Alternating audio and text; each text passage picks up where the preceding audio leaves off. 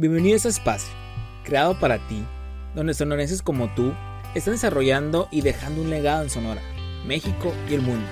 Platicaremos con personas chingonas para conocer a detalle acerca de cómo iniciaron y crecieron en este mundo del emprendimiento, con la finalidad de aprender de ellas y así motivar al talento sonorense a accionar. Esto es Sonora la Rompe. Hoy tenemos en Sonora la Rompe a una mujer empresaria y emprendedora. Ella es Nayeli Serracín, licenciada en marketing. Ella comenzó con tan solo mil pesos su emprendimiento, lo que hoy es Sugar Co. Salón de aplicación de uñas y diversos servicios para la belleza de la mujer, con una gran ventaja competitiva. Así es, la experiencia al cliente. Fue tanto el auge de este modelo de negocio que en tan solo dos años tenía ya dos sucursales en Hermosillo, Sonora. En 2018 desarrolla como franquicia, al mismo tiempo fundando otro proyecto, Avenida Lash, la cual en 2019 se convierte en una academia de aplicación de pestañas. En 2019 y 2020, Sugar Co vende y crece en demasía, vendiendo dos sucursales en Hermosillo y una en Querétaro. En unos meses será internacional, pues ya esperan la marca en Guatemala. Esto y más veremos en este episodio. Quédate con nosotros. Bienvenidos, buenas tardes, buenos días, ¿cómo estamos gente? ¿Cómo andamos? Pues estamos en otro episodio, el segundo episodio de Prende Chingados, pero de Sonora la Rompe. Tenemos aquí otra invitada, como ya escucharon en, en el intro. ¡Wow! O sea, está muy interesante. ¿Cómo estás, Nayeli? ¿Qué tal? ¿Qué onda? ¿Cómo están? Yo muy bien, gracias por invitarme. Excelente, excelente. Ahorita vamos a escuchar un poquito más de todo lo que tiene ella por contarnos y su experiencia, wow, ¿no? Y pues también aquí con nosotros mi compañero, mi partner, Edrey Valdés. ¿Qué tal? ¿Cómo andamos? Excelentes. Muy entusiasmados de volver a ver a esta vieja conocida, ahora en el éxito del emprendimiento. Este, qué bueno, eh, gracias por tu tiempo, gracias por el espacio. Aquí estamos en tu oficina, entonces, pues a darle a platicar ahora sí del emprendimiento, que a lo que nos cruje Shencha, como dicen. exactamente, exactamente. Pues ok, para iniciar yo creo que ya saben, pues ya escucharon un poquito más a detalle en el intro de, pues, qué, dónde está ahorita Nayeli, las cosas que vienen, igual ahorita vamos a platicar un poquito más de todo eso que, que ella está haciendo ahorita y lo que viene. Pero Nayeli, nos gustaría que empezar, ¿en qué momento detonó tu interés o tu intención por querer emprender? Y no seguiste, digamos, como dicen ahí, el camino tradicional de irte a una empresa muy grande, corporativo o algo por el estilo.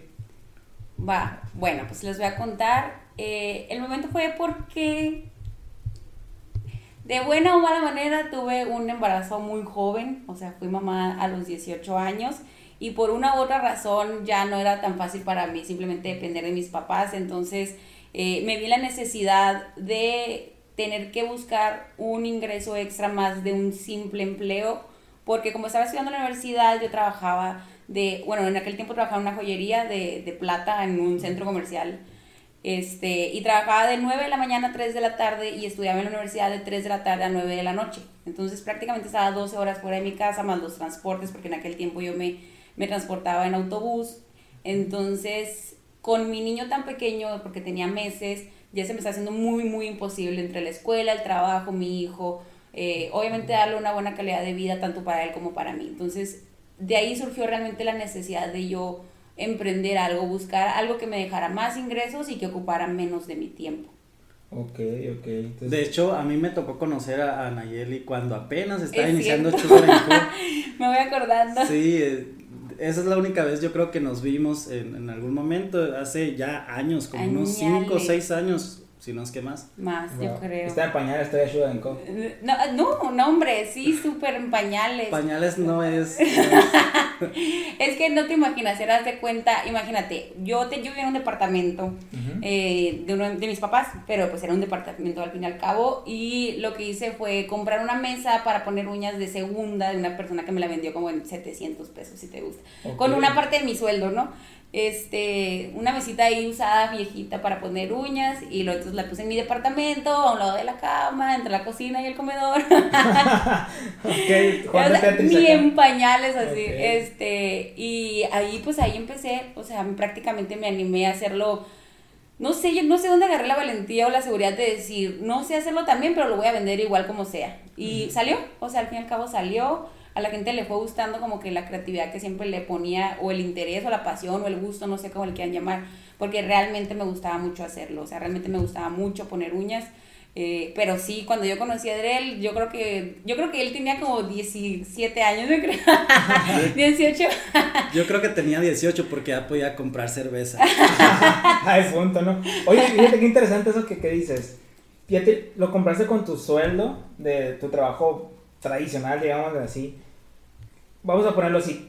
¿Qué te llevó o sea, a poner uñas? No sé si en, en ese momento te llevó a pensar, ay, ¿qué van a decir de mí? O sea, tengo mi trabajo, estudié y no, todo para no, estar acá. No, Clean, es que no, yo todavía no, no había salido a la universidad. Yo, Ah, yo, era estudiante de la universidad eh, y con, con- como había salido, mira, les voy a contar, había salido una ruptura amorosa, vaya, ¿no? O sea, yo había salido de una ruptura amorosa, entonces, en ese momento yo no, yo no me encontraba trabajando. Es justamente en ese momento yo no estaba trabajando, había terminado de trabajar en el lugar este que les digo de joyería, pero ya no quería regresar a un trabajo tradicional porque dije, voy a volver a lo mismo. Fue en un lapso de meses que pasó todo esto. Entonces, eh, cuando dije, bueno, pues no voy, a, volver- no voy a volver a trabajar, voy a ver qué puedo hacer, y, y contaba con una cantidad muy módica, o sea, tenía 5 mil pesos para sobrevivir, porque ya vivía sola, ya me mantenía sola, yo y mi hijo, entonces dije, a ver, ¿qué voy a hacer? O me meto a trabajar y vuelvo a la misma, o emprendo algo. Y luego en aquel tiempo, pues no era, creo que no era tan común ahorita, cual, todo el mundo emprende, yo creo que es súper común ahorita y en aquel tiempo no era tan común. Entonces, eh, pues me decidí y busqué un curso de uñas. Lo para entonces yo ni siquiera sabía, ni siquiera me ponía uñas, ni siquiera me las pintaba, Ok. me mordía las uñas. Y ahora también, pero pues ya tengo mis salones a total disposición mía. Ahora también, pero ya no, ah, no es cierto. Este, eh, y bueno, en aquel tiempo entonces recuerdo que dije, bueno, voy a comprar. Yo quería en aquel tiempo poner Hellish, que era lo que estaba súper de moda. Poner Hellish, pero era muy costoso. o sea, no- La verdad, se me iban a acabar mis ahorros, de los, como les digo, los pesitos que tenía. Se me iban a acabar si compraba un kit de Hellish. Mi opción era comprar un kit de acrílico que era más económico, me costaba mil pesos y me daban el curso ahí mismo en donde te vendían el producto. Entonces sí le hice, tomé ese curso y dije, pues vamos a ver qué sale. O sea, yo, yo no sé cómo me aventé, siendo que tenía un departamento, o sea, gastos, mi hijo, no sé cómo me animé a decir, voy a que te quedaba, trabajar. lo voy a invertir, Sí, ajá, no sé, ahorita lo veo como en retrospectiva y digo, "Pues, qué valiente. ¿no? Y, y mucha gente se pone barreras por el simple hecho de tener mil, dos mil, tres mil, diez mil. Mucha gente quiere empezar con doscientos mil cuando no saben controlar cinco mil pesos, pues. Ya sé, sí, de hecho, no, no para nada, yo empecé como, pues literalmente con mil pesos empecé a, mi, esa fue mi inversión inicial, mil pesos, y te estoy hablando que tenía mi mesita, esa que les digo que, de hecho la mesita, ahora que recuerdo, la compré con las primeras cinco o siete clientas que atendí porque les daba las uñas en 100 pesos.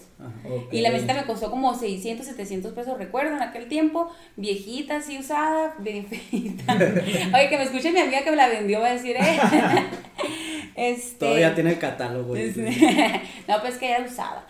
Eh, y empecé como con 10 esmaltes si te gusta, o sea, muy muy- ¿Y, ¿Y en qué momento le dedicabas el tiempo, digamos, si tenías un horario fijo en otro lugar? O sea, ¿en qué No, para en ese momento yo ya no estaba trabajando, te digo que ya, Ah, yo ya dije, ya no voy a volver para allá. Entonces voy a empezar a poner uñas y empecé a poner uñas y les daban 100 pesos y con eso con eso que ganaba me administraba para pues para que me pues para que me, me fuera yendo bien, pues sí, sí me funcionaba. Des- después de colocar todas estas uñas de 100 y varias clientas que te ibas haciendo como de, de prestigio De en ese mercado sí. de cartera, ¿cuál fue el siguiente paso que dijiste, sabes qué, esto ya tiene que crecer y cómo lo hiciste? O sea, ¿por qué? Ya no tenías, eh, no sé, la disponibilidad de espacio para situar a todas las personas o qué pasó ahí? Sí, pues mira, como te como les comentaba, yo tenía yo vivía en un departamento muy pequeño, tipo estudio donde está la, ya sabes, la cama y la tenía la cuna aquel tiempo y tenía la mesita de las uñas. Entonces, me cambié a un departamento un poquito más grande y, y ahí ya tenía como una sala de espera y igual, pero igual era un departamento, ¿no? Entonces, conforme pasó el tiempo y la preferencia de los clientes y que algo que me distinguía mucho en aquel tiempo era que me gustaba mucho como decorar a mano las uñas y era como estilo Pinterest. En aquel tiempo el Pinterest era súper lo más guau, ¿no? Y todavía no, pero en aquel tiempo era como las uñas Pinterest, y era de que dibujitos y tribales y trapasueños y yo todo lo hacía a mano, entonces en aquel tiempo, siento como si fuera mucho tiempo, ¿no? Pero es que cómo han cambiado las cosas. En aquel tiempo no estaba tan, no, no, era, no era tan común encontrar una persona que te pudiera hacer algo así tan creativo, siempre era como más buchón o, ya sabes, unas uñonas. Entonces les empezó a usar mucho ese modelo y me, me visitaban de todas partes de Hermosillo, yo vivía para el sur. Entonces se, se, dio la oportunidad de que yo me cambiara de domicilio y me fui a rentar una casa a las quintas. Entonces ya estaba en un lugar más céntrico eh, y ya podía recibir también clientes de otras zonas porque allá pues me decían, no, pues me quedas muy lejos, etc. Pero ahí en esa, en esa parte donde me fui a vivir en una casa completa, entonces también de lo mismo que ya había ahorrado y de que aparte yo comenzaba trabajando como hostess en, hostess en ciertos eventos empresariales, también ahorraba lo que trabajaba para poder invertirlo en lo de las uñas, como que siempre todo lo que ganaba lo invertía, lo invertía. Yo siempre he sido de invertir, yo nunca he sido como que gastona en mí, sino siempre invertirlo, invertirlo, eh, ya sea si compraba en aquel tiempo más producto, más colores, eh, etcétera, ¿no? Entonces ahí fue cuando yo dije necesito ayuda cuando ya estaba en esa casa, contraté una chica, me acuerdo, para Navidad porque era demasiada la gente. O sea, en mi casita, en mi casa en las quintas tenía tipo la sala adecuada como para poner uñas, tenía mi espacio ahí, mi mesita. Eh, puse otra mesita para la que me ayudaba y la, la sala era la sala de espera, ¿no? Entonces me acuerdo que un diciembre estábamos como yo con mi cliente, mi empleado ayudante con su cliente y era como seis clientes esperando, no sé, que a las 11 de la noche sudando. en chinga y de que... Listas para los regalos. Ay, no, ay, créeme que muchas navidades eh, salía a las 11 de la noche literal de que terminaba y lo de ahí me iba a veces a comprar regalos. porque en, en, esos tiempos era cuando más trabajo tenía, obviamente, y lo tenía que aprovechar, porque era cuando agarraba buen capital para seguir invirtiendo y haciendo cosas. Después de eso, eh, también por lo mismo de que, pues lo ahorraba, lo ahorraba, lo ahorraba, invertía, invertía, dije, bueno, yo ocupo un localito, quiero más ayuda, y renté un local muy económico en la, ahí en las quintas, pues esa fue la primera ubicación de Sugar. Otra cosa muy interesante es que yo siempre, desde que empecé a poner eh, uñas, se llamaba Sugaranco. O sea, nunca fui okay. Nayeli Nails ni nada por el estilo. la típica. Como que yo siempre quise, quise dar una identidad, pues. Y desde siempre la ha tenido, pues. Siempre, siempre. Y, perdón, ¿de dónde, de dónde viene Sugaranco? Es una historia muy, muy chistosa. Porque desde siempre me ha gustado el mundo del emprendimiento. Pero. me da vergüenza. Digo, si no, échalo, échalo. ¿Saben desde cuándo se remonta mi gusto por el emprendimiento? Cuando tenía 8 años le dije a mi mamá, y, y, y, eso que gracias a Dios siempre tuve muy buena eh, estabilidad económica en mi familia, nunca tuve que trabajar ni nada por el estilo, pero recuerdo que le decía a mi mamá, mamá, por favor déjame ser paquetera. okay. Y mi mamá, no, estás loca. Y luego después, eh, como no me dejaba ser paquetera, que mucho tiempo después me hicieron bullying mis hermanos, bien gacho, este le dije, ¿sabes qué? Pues quiero vender, tenía nueve años, quería vender abón.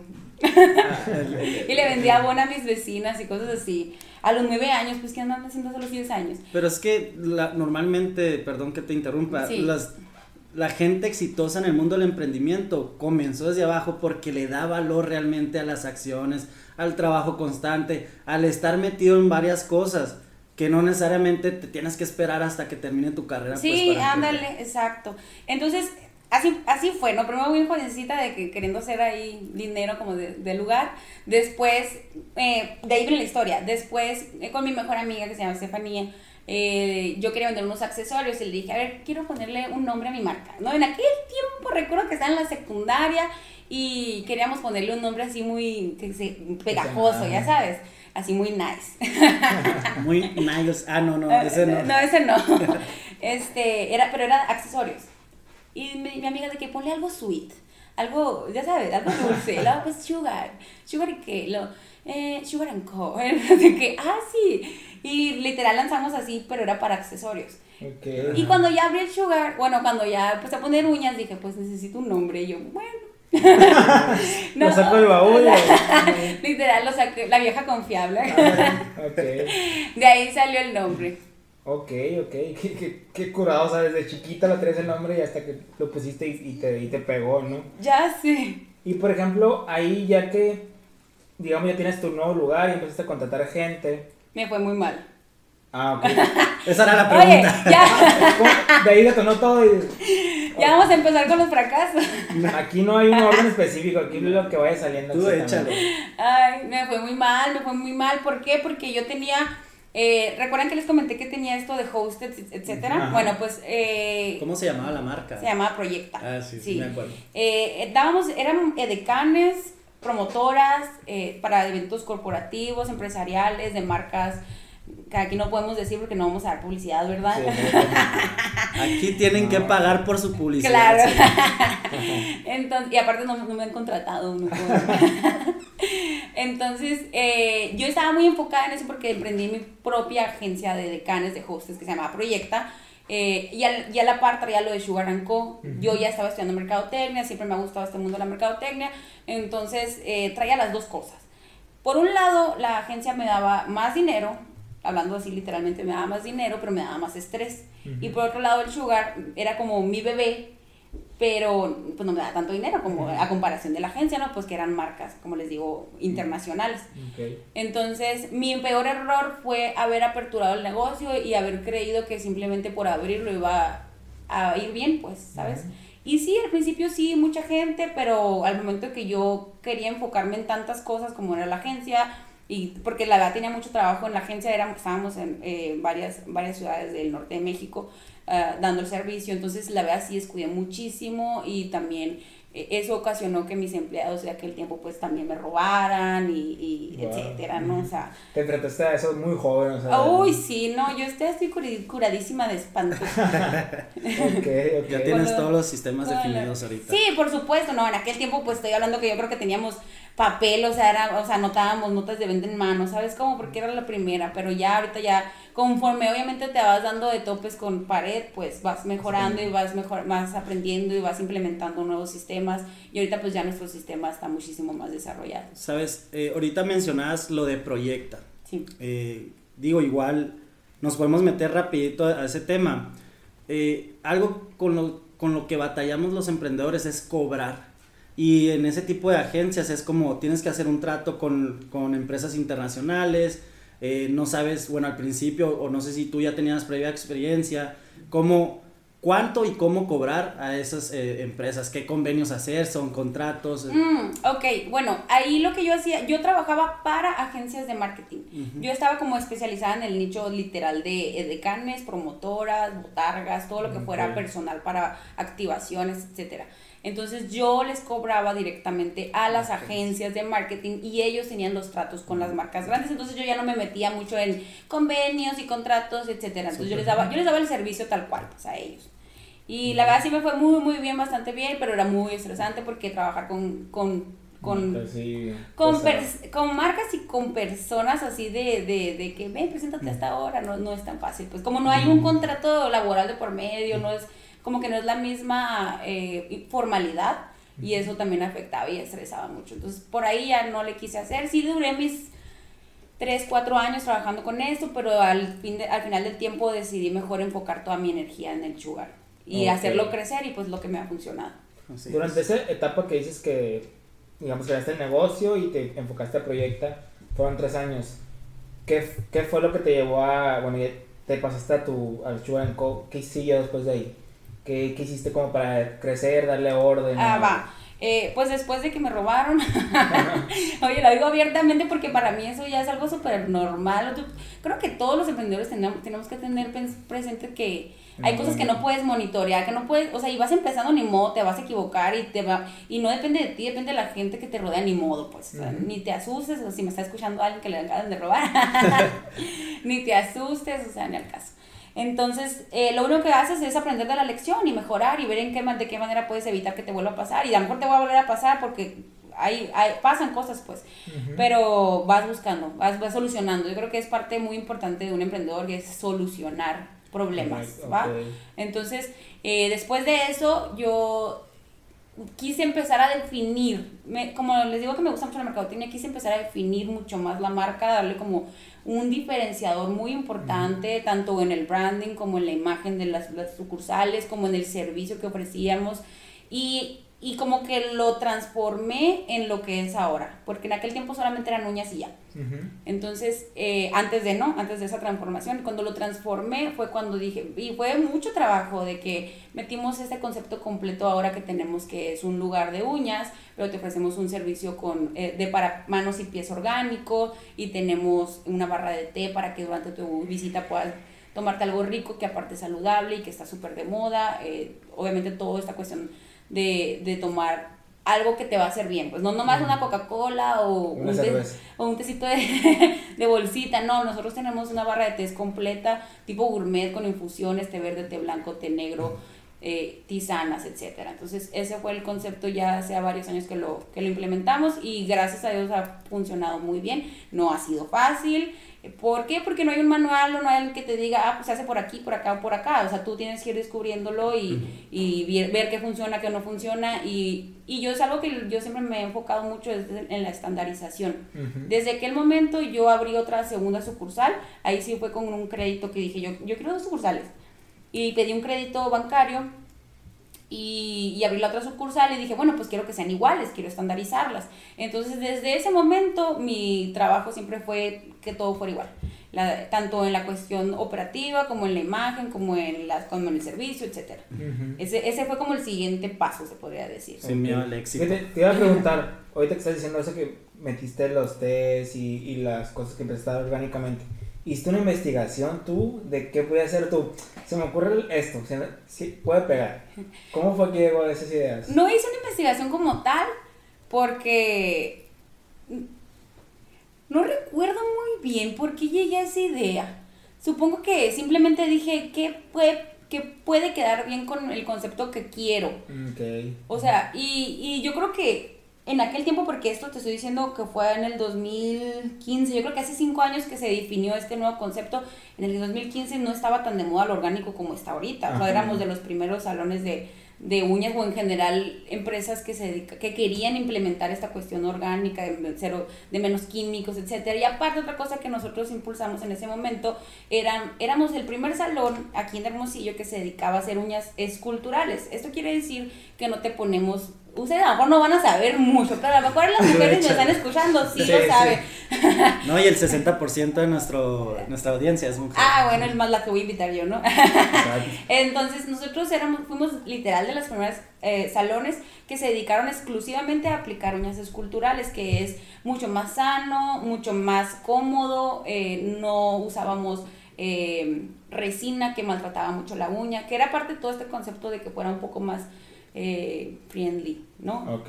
¿Va? Entonces, eso fue como también parte de lo que inició y creció y, se diferenció. Y de, recuerdo que, o sea, siempre han existido las niñas esculturales, yo no digo que no, pero en aquel tiempo era un servicio muy caro y que no cualquiera te hacía. O sea, era como, esas son las uñas tradicionales, te cuestan tanto, pero las, esas esculturas no, pues te cuestan mucho más y no cualquiera te las sabía hacer. Y probablemente el nivel de experiencia era otro. Exactamente. Era como mucha, mucha gente lo ponía en casa o cosas por el estilo, o, está, o no te ofrecían los, los, eh, los productos que tú podías tener a mano en ese momento. Así es, no, no era tan, no era, no era, no era común, pues. No era tan común poner uñas esculturales. Y yo dije, bueno, pues si quiero cambiar, quiero ofrecer algo distinto, voy a ofrecer uñas esculturales y de repente todo Hermosillo puso uñas esculturales. Es que te iba a preguntar, ¿y, y esas ideas te las, ya te las robaron? Ah, por supuesto. O sea, es, lo que nos exponemos todos. Pero no, yo no, yo, Mira, yo no, yo nunca ando pensando ahí que la gente me roba cosas, sino se inspira. Eso es bueno. Justo iba a decir, o sea, ¿le tienes miedo a que te roben tus ideas? No, para nada, pues imagínate, yo creo que si no, si te da miedo que te roben una idea o te roben algo innovador,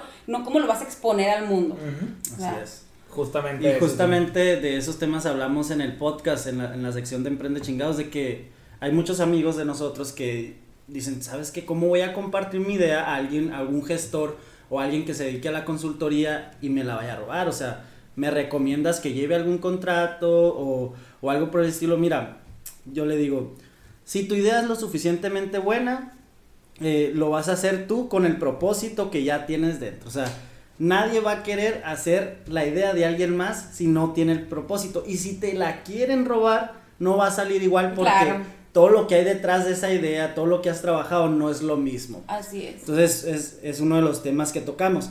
Y ya metiéndonos a otro tema de qué hay detrás de Nayeli Sarracín en cuestión de sobre la marcha, prepararte tú ante cada emprendimiento, digamos, el capacitarte, cuando tienes tiempo para conocer cosas nuevas. Por ejemplo, yo vi en una ocasión, no sé si me equivoco, que fuiste a una conferencia de Carlos Muñoz. Ah, sí. Entonces, este, cuéntanos qué es para ti el estarse en constante crecimiento, ¿no? Desarrollo en esos temas de emprendimiento.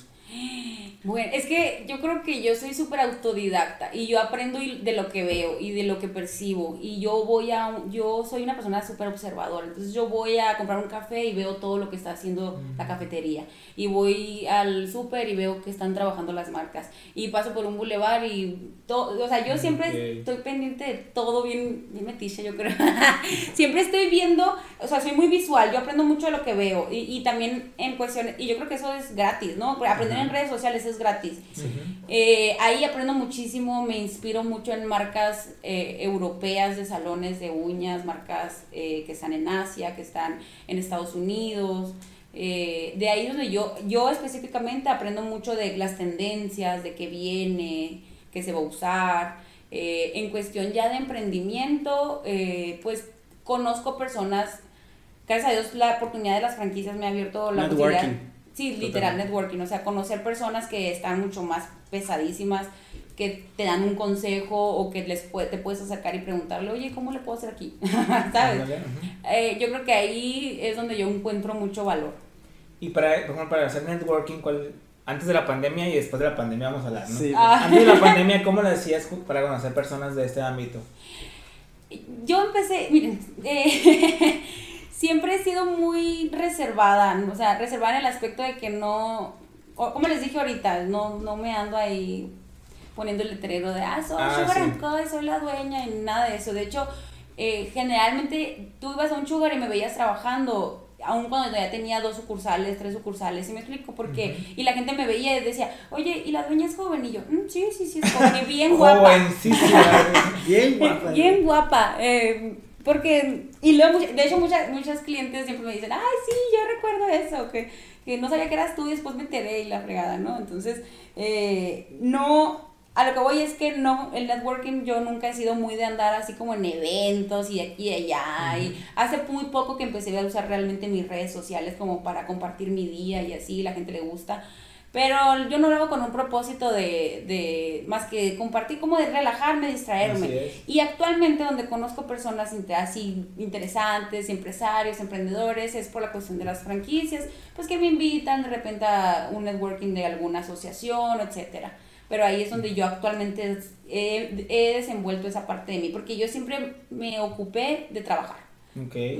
Mm, hasta ahora, pues hasta ahora es que he empezado a hacer un poco más la cuestión social, de, de conocer gente, de desenvolverme un poquito más, pero siempre me, me, dediqué a trabajar, trabajar, trabajar, trabajar, innovar, innovar, innovar, o sea, yo, tra yo trabajo desde que me despierto hasta que me voy a dormir, estoy trabajando en el celular y así.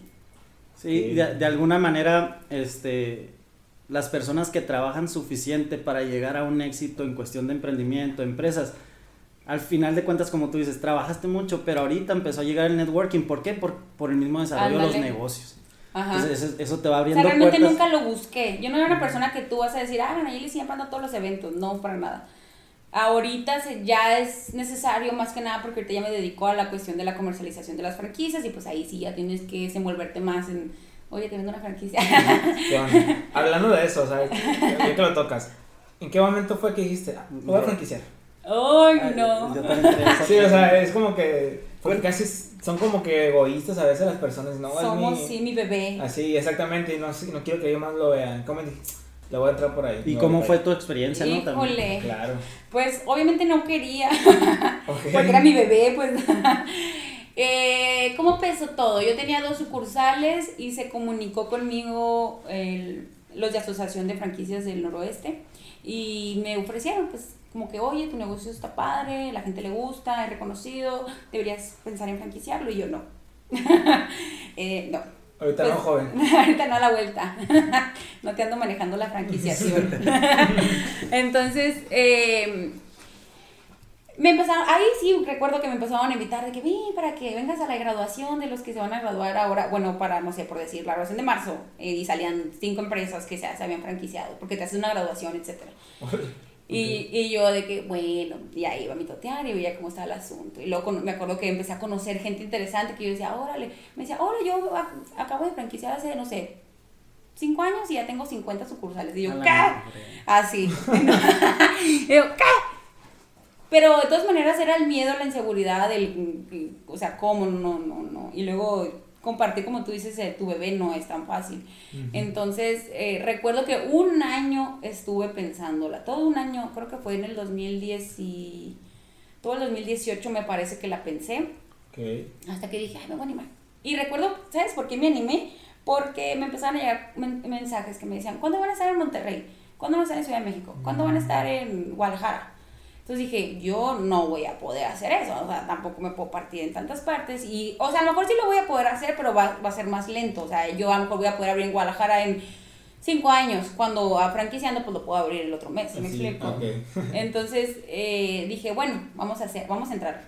Y en aquel momento, eh, antes de COVID, porque fue en el 2019, a principios del, no miento, entonces fue el principios de 2018, mediados, algo así, por ahí en aquellos tiempos.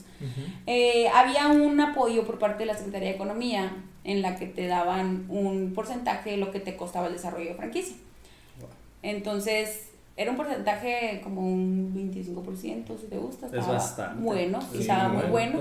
Era porque la verdad es que hay mucho apoyo de Secretaría de Economía para el apoyo a las franquicias, tanto como para que tú te desarrolles como para que saques o como para que tú licencies una franquicia. O sea, que tú, por ejemplo, dices, ah, yo quiero una franquicia de Sugar. Ah, bueno, pues te acercas a la Secretaría y te dan un crédito y con súper buenos eh, intereses, etc.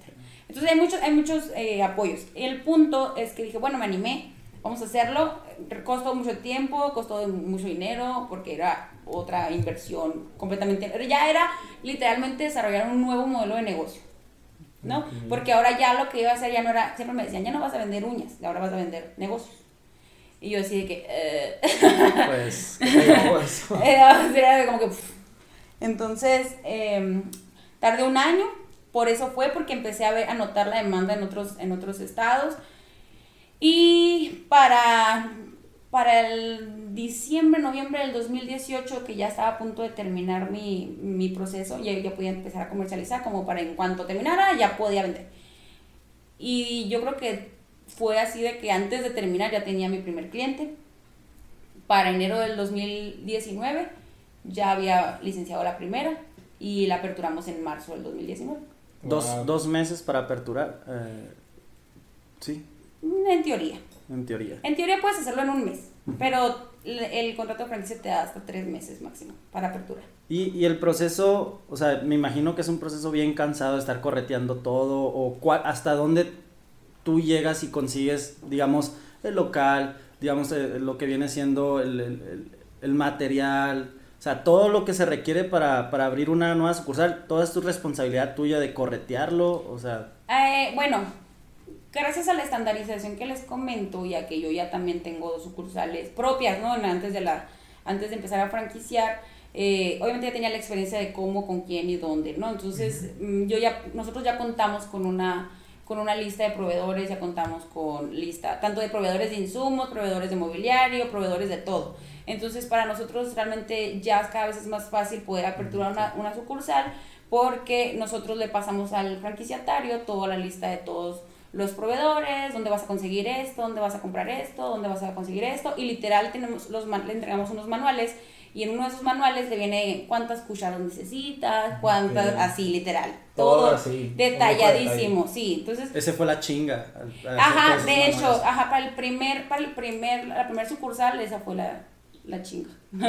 Pero bueno, de hecho esta este cuando haces todo el desarrollo de franquicia, es parte de hacer estos manuales, ¿va? Cuando licencié la primera franquicia dije, ay, creo que me faltaron cosas, porque bueno, tienes que ir desarrollando y viendo, es como la primera, la primera cosa, prueba y error. Entonces, ay, ya la primera, pero sí, ya me di cuenta que faltaba esto, entonces lo vas agregando. Para la segunda ya sale mejor, para la tercera cada vez sale mejor. ¿no? el aprendizaje que te va dejando cada Ajá. Nosotros, por ejemplo, nosotros no nos metemos en la cuestión de, de la adecuación de la sucursal, nosotros solamente nos metemos en pasarte toda la información, supervisar, apoyar, dar asesorías de, eh, obviamente para la selección de local sí tenemos que estar como en una común acuerdo, como que te guste a ti como franquiciatario y que cumpla los requisitos que nosotros queremos.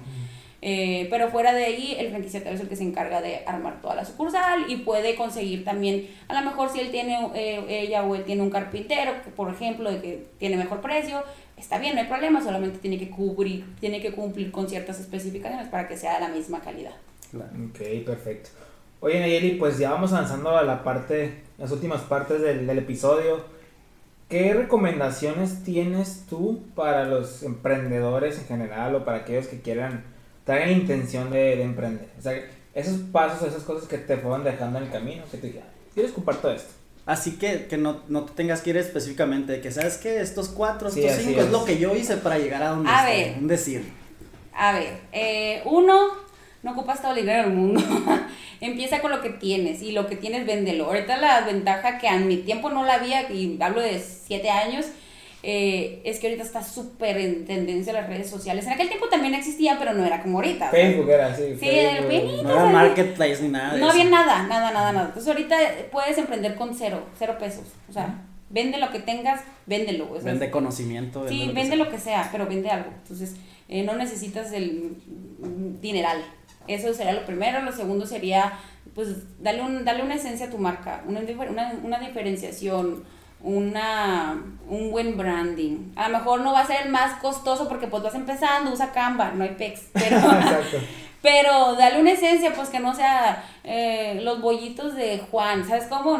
Ya lo, ya lo he dicho en mi Instagram, que me caga que digan, eh, por ejemplo, uñas de Nayeli, ah, Nayeli's Nails o algo así. Lo típico, pues. sí, pues no, sea diferente, o sea, que seas diferente. Eso también sería, pues me gusta el marketing, entonces sí, sería claro. algo que yo sí recomiendo. Otra cosa, encuentra las personas ideales para crecer. Si algo yo he, he logrado y que me ha costado mucho, tanto golpes contra pared, o sea, es encontrar a las personas ideales para que estén conmigo y me ayuden a crecer. Si la verdad yo no hubiera podido crecer hasta donde estoy, y créanme que me falta muchísimo para llegar a donde realmente me, me visiono yo, este, yo no lo hubiera logrado si no hubiera tenido las personas que tengo actualmente y que en algún momento han trabajado conmigo y me han, me han apoyado y, me han, y entre todos hemos llegado a lo que estamos trabajando ahorita. Eh, okay. Eso es súper importante. Y delega, o sea, no trates de hacer todo. Al principio sí, ¿no? Porque pues, sí, no hay para pagar. Porque emprendedor. Pero empieza a delegar y no le tengas miedo a los centavos y no le, y no, le no seas codo. no ser codo, eso es no ser, Güey, es que neta que eso de que no, no, es que no tengo para pagar. Lo bueno cuesta. Lo bueno cuesta. Y si quieres crecer te va a costar. Claro. Eso sería, no sé, alguna otra que se les ocurra. No, perfecto. Okay. Este pues yo creo que he, he, visto mucho de lo que de lo que nos comentas, digo, somos viejos conocidos y de alguna manera siempre estuviste ahí en Instagram. Entonces siempre veía a la Nayeli ahí de que, hey, ahora voy por esto, ahora voy por lo otro. Y, y sí, básicamente todo lo que comentas aquí, uno se da cuenta, pues, mm. que lo hace. Eh, ¿Qué otro? Ya para cerrar, yo creo que, pues, que nos cuente de, sí, de tus proyectos. ¿Qué, ¿Qué, ando haciendo? ¿Qué ando tramando? ¿Qué tienes ahorita? O sea, ¿qué viene? ¿Sí? Despláyate, es tu espacio. a ver, ¿qué ando haciendo? Ahorita estamos por aperturar eh, dos sucursales aquí en Hermosillo. Bueno, vamos a reaperturar una sucursal que por el COVID se había cerrado, la vamos a reaperturar que es la sucursal Rodríguez, la vamos a poder recibirlas ahí próximamente. Vamos a aperturar una nueva sucursal, una nueva ubicación por el Vado del Río, en Plaza Sedona también. A finales de este mes estas dos sucursales van a poder estar abiertas. Con eso vamos a tener cinco puntos en Hermosillo. Eh, pues acabamos de abrir una en Querétaro, vamos a abrir a final, a final del próximo mes, vamos a abrir nuestra primera sucursal internacional en Guatemala. A huevo. Este, y por el otro lado tengo lo que es Avenida Lash. Nosotros ahí damos cursos para extensiones, para que las personas aprendan a aplicar extensiones de pestañas. Y actualmente estamos trabajando en, en nuestra propia línea de productos para, para lashistas, que son estas personas que se dedican a este hermoso arte. Eh, vamos a lanzar un e-commerce para, esta, para, este, para este emprendimiento que es Avenida Lash. Y también estoy trabajando en, una, en nuestra propia línea de productos orgánicos para manos y pies exclusiva de Sugar Co., que también la van a poder encontrar en nuestras sucursales para que puedas tanto para llevar a tu casa como durante tus servicios, ¿no? De que a lo mejor le quieres regalar algo a tu mamá, a tu tía, ah, bueno, pues le llevas un kit de Sugar and Co, que delicioso, güey, ya los, yo ya los probé, obvio, ¿no? Huelen deliciosos, son orgánicos, te hacen bien, cero químicos, pet friendly. Sí, siempre mejorando la experiencia del cliente. sí, por supuesto, siempre mejorando la experiencia. del Sabes, cliente. antes de cerrar tengo una última pregunta, no sé si tú quieras preguntar algo para el final. Primero. Eh, si bien todos sabemos que tu mer- bueno, tu audiencia o tus negocios están enfocados a la belleza este, de la mujer, en algún momento piensas sacar algo dedicado ya sea a la belleza del hombre o algún producto o emprendimiento enfocado a mercados que no vaya Distinto, Ajá, algo que tenga que ver con la distintos. belleza. Ajá. Este, bueno, sí, yo tengo la mentalidad de que el negocio que tienes ahorita construye el negocio que vas a tener mañana. Entonces, eh, Es buena eso. entonces, eh, ahorita, por ejemplo, yo, yo le conozco a la belleza de la mujer. Me voy por ahí. Me estoy capitalizando, lo que quiero es en algún momento, obviamente, expandirme y no poner todos los huevos en la misma canasta. Eh, probablemente le pueda entrar a algo que tiene que ver con hombres o con simplemente otro mercado. O sea, me gustaría ser inversionista, ya a, a lo mejor no meterme tanto en eh, La emprender una, un comercio. La nueva Shark Tank. Ándale, a lo mejor en unos 5 años voy a estar en Shark Tank, Ahí, ahí vamos a andar también. haciéndola de Nuevamente. pedo. Ah, si bueno. no, no sirve. Pero sí comprando, ¿no? Como ayuda, no como Oh, la vieja, ¿no? Ay, sí, como me da coraje. Oye, Que- que que sí- cuando lo escuchen en un futuro, ¿no? Que no- Que si compre, no, Ya me sé, cae gorda, no, nomás no. vaya. Y eso que tiene una financiadora, ella. eh, Pero pues no tiene el nivel tampoco Claro. que tienen los demás, no manches. O sea, Sí, exactamente, exactamente. Yo también digo, ¿qué onda? Porque Rodrigo. ella nunca. Rodrigo mm, genial, ¿verdad? Yo, yo quiero ser él. no, eso no es mi amor, yo quiero ser él, yo quiero ser Rodrigo. Pues para allá vas, él se dedica vamos. como a este. Eh, Pues, de marketing y así. ¿no? Y De be- branding. belle- y no, de- se dedica a la belleza. Sí, Y a, claro. la, a la- a cierto, es medicinas, belleza, Ajá, medicina, etcétera. Es cierto. Laboratorios, todo. Ok, pues, pues yo creo que ahora sí ya llegamos al final del- de este episodio. Nayeli, muchas, muchas gracias porque nos compartiste, wow, bastantes cosas, así como, muchos Miau. aprendizajes, ¿no? Así, no, pues wow, no, pues miau, no, pues la verdad, muchas, muchas gracias por ese tiempo. Eh, aquí vamos a dejar las redes sociales en la descripción, vamos a estar compartiendo ah, sí. información. ¿Cómo? No, sí, ahí les dejamos las redes sociales de Sugar Co, Avenida Lash, etc. Sí, igual no te pueden encontrar, así para que los escuchen. Para, Para, para que los escuchen, ¿dónde te pueden encontrar? ah, ok. En? Instagram y en Facebook estamos como Sugar and Co MX y en, en Avenida, Avenida Lash. Y en Facebook estamos igual, Sugar and Co y Lash. Tu Instagram personal, sabemos que eres influencer. Ay, qué simple, no, ay, te digo muchas tonterías. Nayeli Sarracín, para que me sigan y nos riamos juntos. Ya Excelente, eso es parte de también, entonces Hay que echar la cura, ¿no? O sea, ¿por qué tanto, tanto estrés? Así Exacto, es. es. parte de. Es el, hay que disfrutar el proceso, me acaban de decir, y sí, cierto. Es muy importante. Así es. Ok, pues, pues muchas gracias, muy buenas tardes a todos, y pues estamos ahí a la orden, que no. ¿Algo Así más? quedamos, igual agradecerte y pues nos vemos en el siguiente capítulo de Emprende Chingados con Sonora. La rompe. A huevo, sale. Vámonos.